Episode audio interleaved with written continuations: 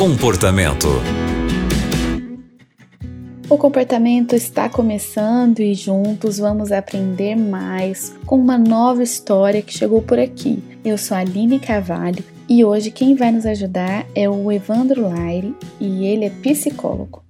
Evandro, recebemos esse e-mail. Sou muito amigo do meu chefe e às vezes ele compartilha algumas observações dos meus colegas de trabalho que também são meus amigos. Como devo me comportar nessa situação? Para que a gente seja justo ao analisar essa situação, a gente precisa se colocar no lugar das duas partes, tanto naquele que recebe as informações do chefe quanto do próprio chefe. A gente precisa lembrar que no mercado de trabalho, uma pessoa quando vai crescendo em posições hierárquicas, essa pessoa ela acaba ficando cada vez mais sozinha, porque não é muito comum que ela tenha outros pares do mesmo nível hierárquico para compartilhar questões. Então, não é comum um supervisor estar muito próximo próximo sempre de outros supervisores, de um gerente estar muito próximo de outros gerentes, até mesmo porque cada área tem as suas questões particulares ali a defenderem, né? Então é muito comum que um chefe ele se apoie em algum dos membros da sua equipe para compartilhar algumas coisas, para receber um apoio. E vamos lembrar que chefe também é ser humano, chefe também tem emoções e precisa desse apoio. Geralmente o chefe escolhe uma pessoa que é mais madura, ou que tem mais afinidade, ou que tem uma competência, uma proatividade, né, e que tem uma experiência profissional um pouco melhor ali da equipe, para que seja esse ponto de apoio. Agora, o que cabe a você que talvez receba essas informações do seu chefe é você se posicionar de maneira profissional.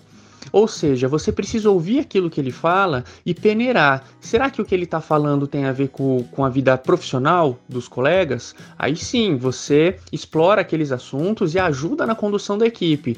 Mas se aqueles assuntos que o seu chefe coloca, às vezes tem a ver com deboches, tem a ver com piadas, ou até mesmo explorando questões pessoais da vida dos seus colegas, isso de fato não é nada legal. E aí você se precisa se posicionar de uma maneira profissional e um pouco mais fria para não se dar tanta corda para esse tipo de conversa. Sem dúvida nenhuma, seu chefe vai perceber que alguns assuntos você não quer transitar e essas conversas elas vão cessar, né? E o que é muito importante também é que os seus colegas, muito provavelmente, possam compartilhar sentimentos que eles têm a respeito do trabalho e até mesmo de questões pessoais. E é muito importante que você não fique levando para o seu chefe aquilo que os seus colegas é, confidenciaram para você. Então, quando a gente analisa pela perspectiva de todas as partes envolvidas, sem dúvida nenhuma, a gente acaba sendo mais ético, mais justo, né? E consegue ter um olhar assim mais amplo da situação, tá bom? Muito obrigada, Evandro, por suas dicas. E você que está aí acompanhando o comportamento e também passa por alguma situação complicada no trabalho, você pode escrever para a gente. É só enviar um e-mail para comportamento@novotempo.com. Então é isso, o programa de hoje fica por aqui e a gente se encontra no próximo. Você também encontra o comportamento em youtube.com/novotempo rádio.